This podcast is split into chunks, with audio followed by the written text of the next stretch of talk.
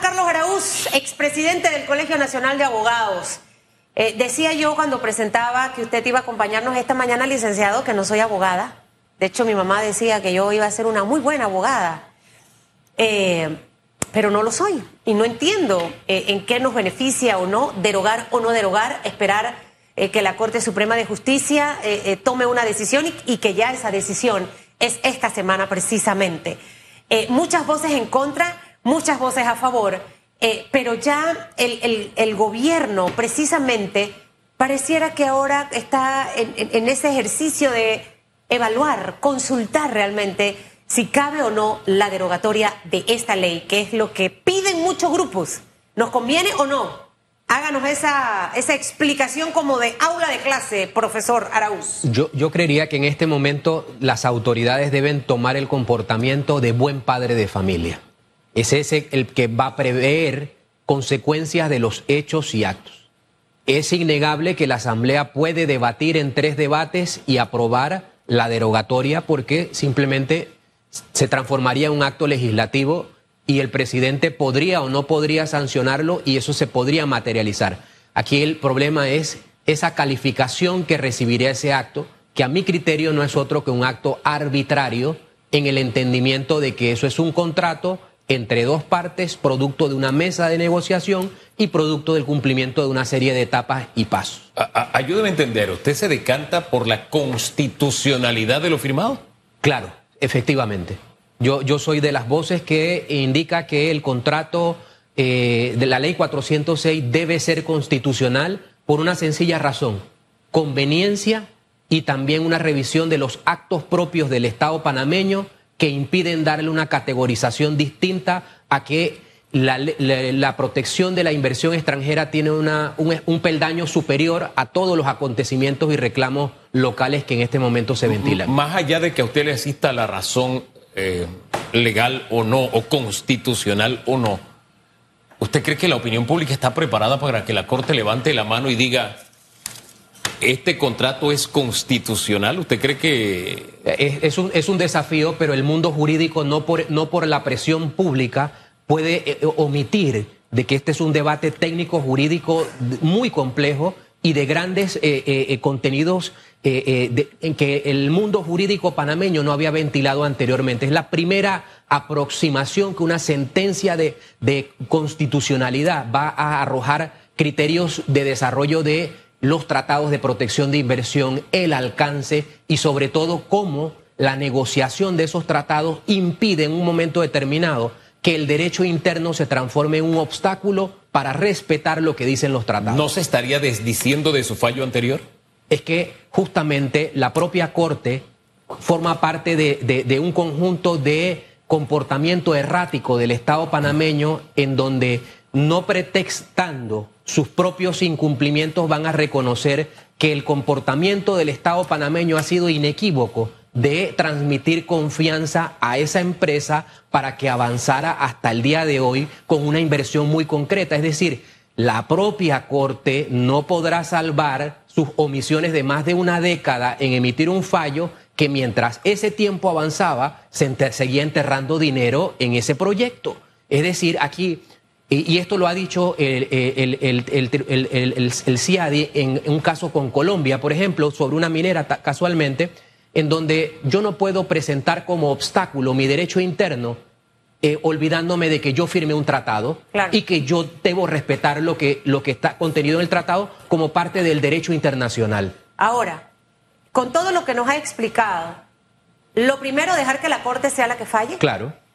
Eh, lo segundo, ¿Qué nos conviene más? Vamos a ponerlo desde ese punto de vista, porque cuando hay conversaciones sobre este tema, a veces es muy complicado entenderlo.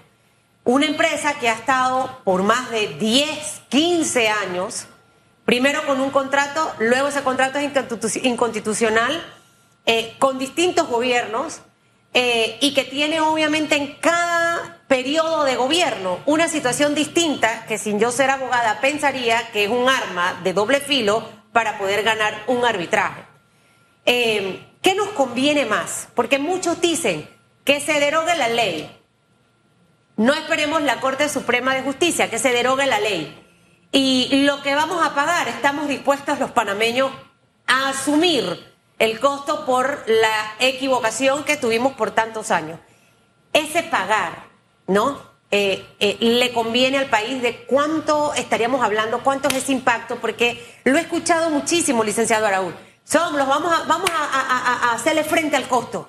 Eh, ¿Eso nos conviene o no nos conviene? Hablando de la parte de paga y hablando de la parte de espanto al resto de la inversión extranjera que probablemente tenía sus ojos puestos en Panamá. Yo, yo voy a responder como un abogado cuando recibe una persona que tiene un conflicto en su despacho y la persona llega airada con el convencimiento del licenciado, presente la cantidad de procesos que sea necesario, denunciemos, hagamos, hasta el momento en el que uno presenta una cotización.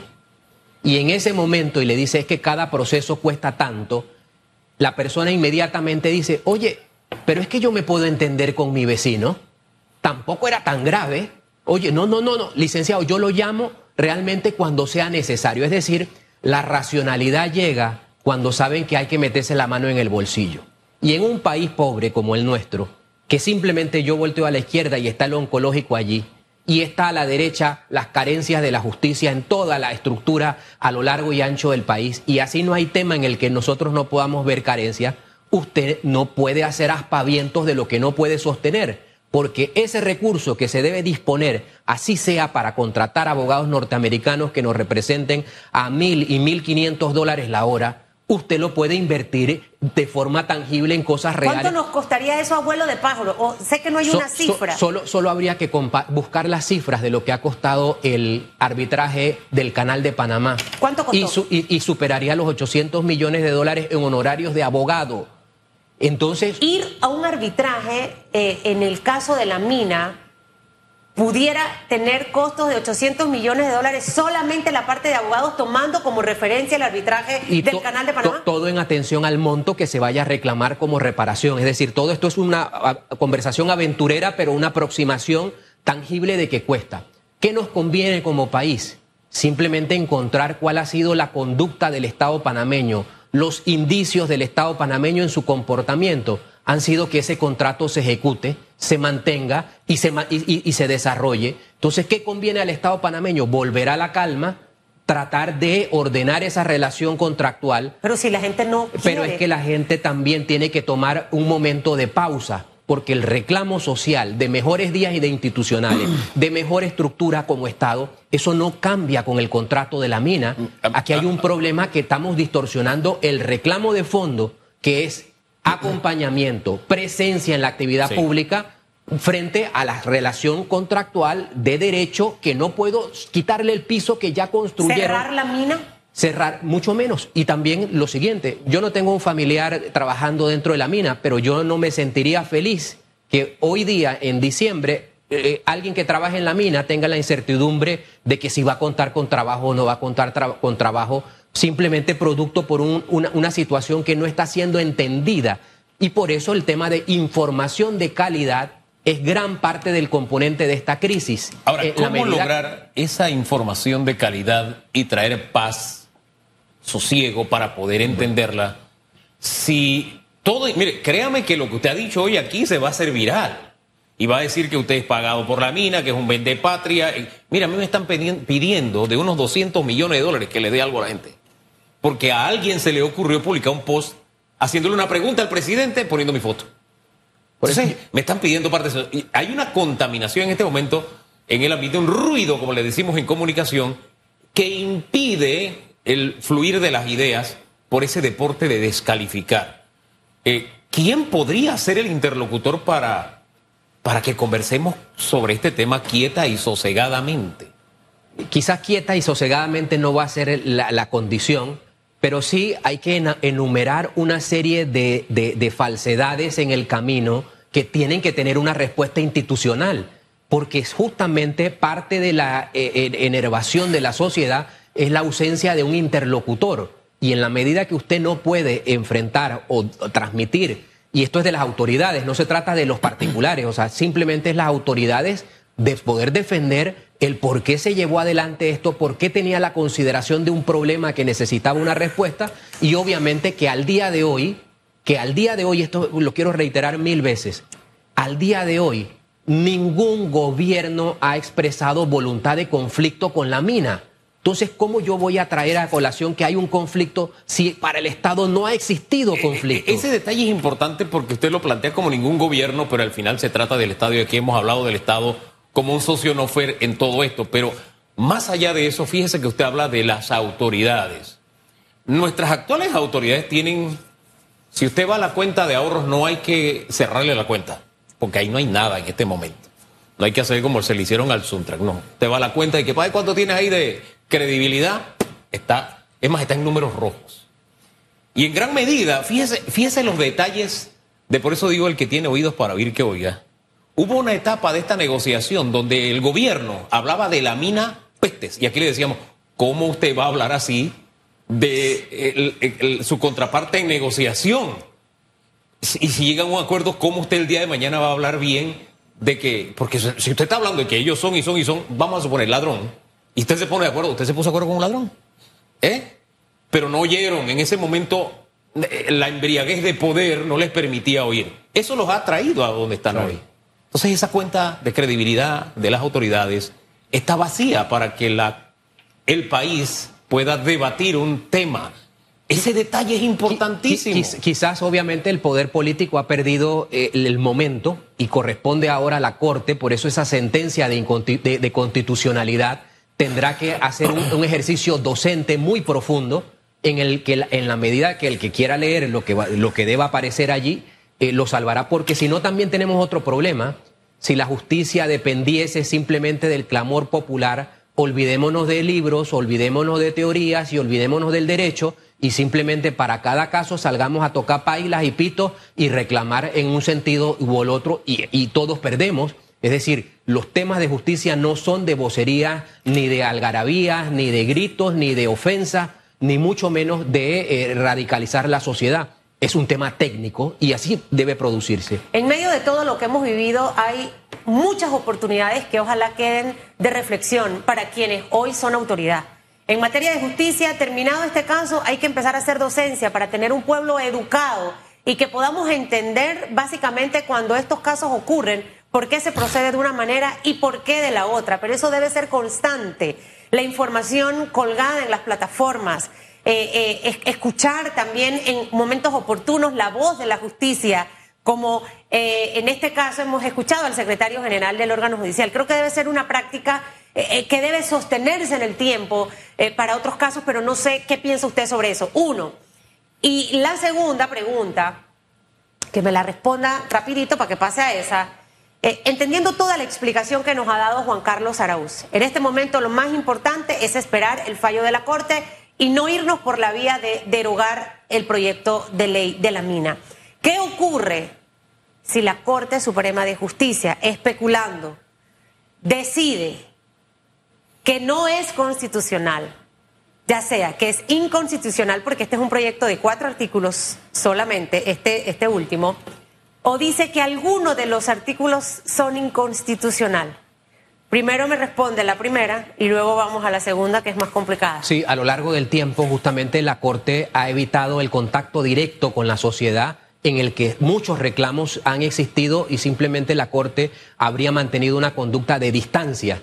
Eso hoy día se refleja el reclamo popular que no es un comportamiento acorde a los tiempos que hoy se transitan y por eso la aparición del secretario general fue tan eh, eh, bien vista y, de satisfacción para la comunicación y debe- debería ser una práctica continua, es decir, la Corte debería tener una vocería institucional oficial que ya en otros momentos se ha, se ha explicado. En, en el tema del sentido del fallo, es decir, qué va a pasar con cualquiera de los dos extremos, obviamente hay un problema social que eh, nace con la ausencia de credibilidad o de confianza sobre las autoridades. Pero yo creería que más grave eh, produciría un resultado en el sentido de que si se produce una inconstitucionalidad, obviamente la gran pregunta es qué va a hacer la población frente a la confirmación de que el presidente de la República habría sancionado una ley inconstitucional en los tiempos que transitan. Es decir, el problema para la institucionalidad del Estado panameño es más grave aún, en el sentido... Los dos escenarios serían Y- complicados. Y, y obviamente, sin embargo, en el otro todos han colocado de una forma racional que ese fallo de la Corte debemos esperarlo, leerlo y atenderlo y acatarlo. ¿Qué ocurre si dicen es constitucional el proyecto? Pongamos el escenario. las razones. Eh, el, tema social se va a complicar muchísimo. pero por eso las razones tendrán que ser explicadas muy coherentemente y yo las simplifico.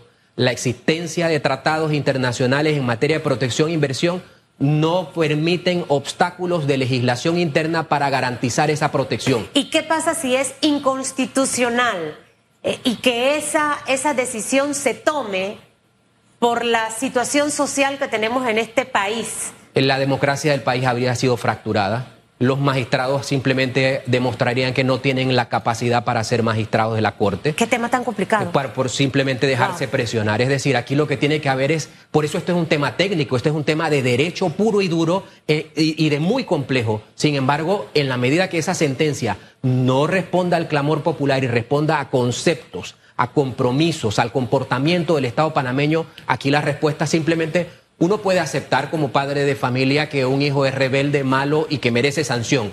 Sin embargo, nunca va a dejar de quererlo. Eso es lo que debería producir. Pero acata la decisión de la escuela. Cuando uno escucha, yo cuando empecé en el periodismo entrevistaba mucho al licenciado Silvio Guerra. Sí. Le tengo mucho, mucho, mucho respeto. Eh, y lo he escuchado. Mi, mi, querido profesor. No fue mi profesor porque no estudié Derecho, pero lo he escuchado en reiteradas ocasiones, licenciado Juan Carlos Araúz, plantear la posibilidad de que cabe la derogación. Entonces, eh, uno se confunde, ¿me entiende? Porque cada abogado tiene una interpretación distinta. Claro. Yo, y, yo, y yo tengo un criterio distinto por simplemente una cosa es mirar el conflicto como si fuese entre nosotros solamente panameños y otra es agregar el elemento de que hay un tratado de protección de inversiones que son extranjeros y que ha habido un comportamiento del Estado muy concreto. Ahora, yo, respeto el criterio de cada uno sin ser abogado y al final uno tiene el sentido de, justicia y de lo correcto, ¿no? Eh, y a mí no me gusta que se impongan las ideas, o sea, si es, es mi criterio y no hay de otra. Desde el momento en que alguien por la fuerza me quiere hacer valer su criterio, me dice, aquí hay algo raro. Es decir, la suficiente razón del argumento no es suficiente, la persona es consciente de eso y lo que hace es usar la fuerza. Eso me lleva al otro escenario. Te habla de que este sí, es una decisión jurídica, constitucional, en la más alta esfera. Pero no podemos perder de vista que de aquí hay otro gran componente, un componente social. Un componente social, es decir, de, de personas, seres humanos que conforman este país y que hay una gran cantidad de esas personas que no van a aceptar otra cosa. Eso hay que aceptarlo. Es así. Es más, las calles están bloqueadas porque no aceptan otra cosa. Ese grupo. Bien. Ese es el ingrediente social. Pero hay un ingrediente todavía que es más peligroso y es el ingrediente político. Porque en el ingrediente político, tristemente, los, los políticos en su gran mayoría les importa el objetivo, no importa el medio. Y si hay una protesta donde yo veo que hay mucha gente, yo soy político, yo voy y brinco también, porque al final a mí lo que me importa es llegar al poder. Y no me importa si el país se va al despeñadero. Entonces esos dos ingredientes, ¿cómo los sacamos de la ecuación? El social, sí, de un país que se siente, mire, yo no puedo usar la palabra, ni acostumbro a usarla, así que no la voy a usar, cansado. Vamos a usar la palabra cansado de no solamente lo que ha hecho este gobierno, pero sentémonos en este gobierno, porque este es el que tiene la responsabilidad postrera, ¿no? Y dice, hey, ya no aguanto más. Y esta fue la gota que derramó el vaso. ¿Cómo sacamos el componente social y político de esta ecuación? Si, si se me permitiese y, escuchase esta, esta, presentación el presidente de la República, yo lo que aconsejo es que el presidente tiene que llamar a las fuerzas políticas, que son las primarias, en reconocer que esto es un hecho eh, eh, objetivo, es decir, ningún presidente que se vaya a sentar a partir del 5 de mayo va a cambiar la realidad, que los compromisos del Estado panameño no los pueden deshacer, que es una mentira lo que se pueda eh, eh, abanicar en este momento de querer eh, impactar al electorado y que debemos separar los dos momentos por lo grave que ha ido avanzando esta historia. Ya aquí nadie tiene beneficio, ni político, ni social, ni económico, ni de ningún tipo, y la sensatez tendría que ser que primariamente los partidos políticos, los candidatos a presidente de la República deberían llamar a la racionalidad de devolver confianza en que lo que está ocurriendo es un hecho objetivo y que yo no lo puedo cambiar, no lo puedo matizar. No se puede pintar de y política. De esa manera, el presidente de la República poder nuevamente reconstruir la dirección o conducción de lo que le corresponde. Es complicado, el escenario es tan complicado que no, no quisiera estar en el zapato de ninguno de los que en estos momentos tiene que tomar una decisión. Pero usted ha dicho algo clave. Lo que se prometa hoy, usted préstele mucha atención, porque siento que el oportunismo político se presta precisamente, y esto confunde más a la población y, caldea eh, todos estos, estos ánimos. ¿Cuánto, cuánto tiempo eh, realmente el licenciado eh, Araúz eh, contaría el gobierno para tratar como usted dice, me siento, vamos a negociar, vamos a ver cómo, cómo podemos eh, en, encontrar una solución viable, dependiendo del el fallo de la Corte Suprema de Justicia. Yo, yo, creería que el gobierno no debe esperar el fallo, es decir, en este momento el gobierno, su primer contacto debería ser con las fuerzas políticas en el entendimiento del llamado a la racionalidad y que ellos a su vez multipliquen, es un momento de Estado. Las fuerzas políticas hablan a quienes Partido, en este momento insisten en los cierres. No, no, Yo, yo hablo de los partidos políticos y los candidatos a presidente de la República como la primaria fuerza que él va a otorgar nuevamente legitimidad a lo que está aconteciendo desde el punto de vista institucional el Estado habló de una manera, nadie lo puede cambiar, por lo tanto los que se van a, a, disputar el poder político tienen que reconocer con sensatez. Pero muchos de esos que se disputan el poder político han dicho que se derogue la pero, ley, pero allí, allí, no a la mina. Pero allí veríamos justamente en el avance de esta historia que ya no hay momento para estar con los aspavientos. O recuperamos el orden o simplemente aquí no hay nada que gobernar porque lo que va a quedar son ruinas y lamentos. Y esas ruinas y lamentos no permiten que nadie se siente allí ni con dignidad, ni con planes y programas, ni con la voluntad de, de, de, de hacer algo. Diga, mire, mi oración es que le escuchen y le voy a explicar por qué. Esto que usted acaba de decir, en, este, en esta mesa se le ha sugerido al gobierno en múltiples ocasiones. El gobierno se ha dedicado a tratar de solucionar este problema mirándose el ombligo. Y no puede ser. No puede ser, porque incluso, no voy a entrar en más detalle. Aquí se le ha propuesto eso ya en infinidad de ocasiones. Y el gobierno, su, su accionar ha sido aislarse, aislarse, reaccionar, reaccionar, pero sigue en la esquina, no, no tiene una estrategia hacia afuera, no es proactivo, no busca aliados, no conversa, y con el que conversa le dice, oye, ten paciencia, que esto se va a arreglar. Entonces, como no la tiene, le traduce al resto a lo que conversan con ellos, bueno, lo que ellos están viviendo. Pero mi oración es que de verdad le escuchen, porque le decía hace un rato que este no es un tema solo jurídico, sino social y político. Y ahí es donde hay un espacio de acción donde lo que nos puede unir es un solo hecho. Somos panameños y tenemos que entendernos. Después de ver que el gobierno ha tomado algunos pasos en la línea de desandar sus, sus pasos, valga la redundancia, eh, ¿usted cree que el gobierno tendrá la madurez de decir, sí, vengan, sentémonos a esos grupos políticos que heredarán, que quieren llevar la rienda de este país, a esas personas, a esos grupos políticos? Yo, ¿Tendrá yo, esa...? No, no, no, no, voy, no podría responderlo, sin embargo, pondrías el desafío. Siguen siendo gobierno a la medianoche, a las 2 de la mañana, a las 3 de la mañana, por lo tanto, sí o sí tienen que encontrar la solución de este problema. Yo no pierdo julio. la esperanza, yo no pierdo la esperanza. Se lo digo en mi respuesta. Mi respuesta es yo no pierdo la esperanza. ¿Cómo se compagina el principio de prudencia en este caso? Esto me lo manda un amigo abogado.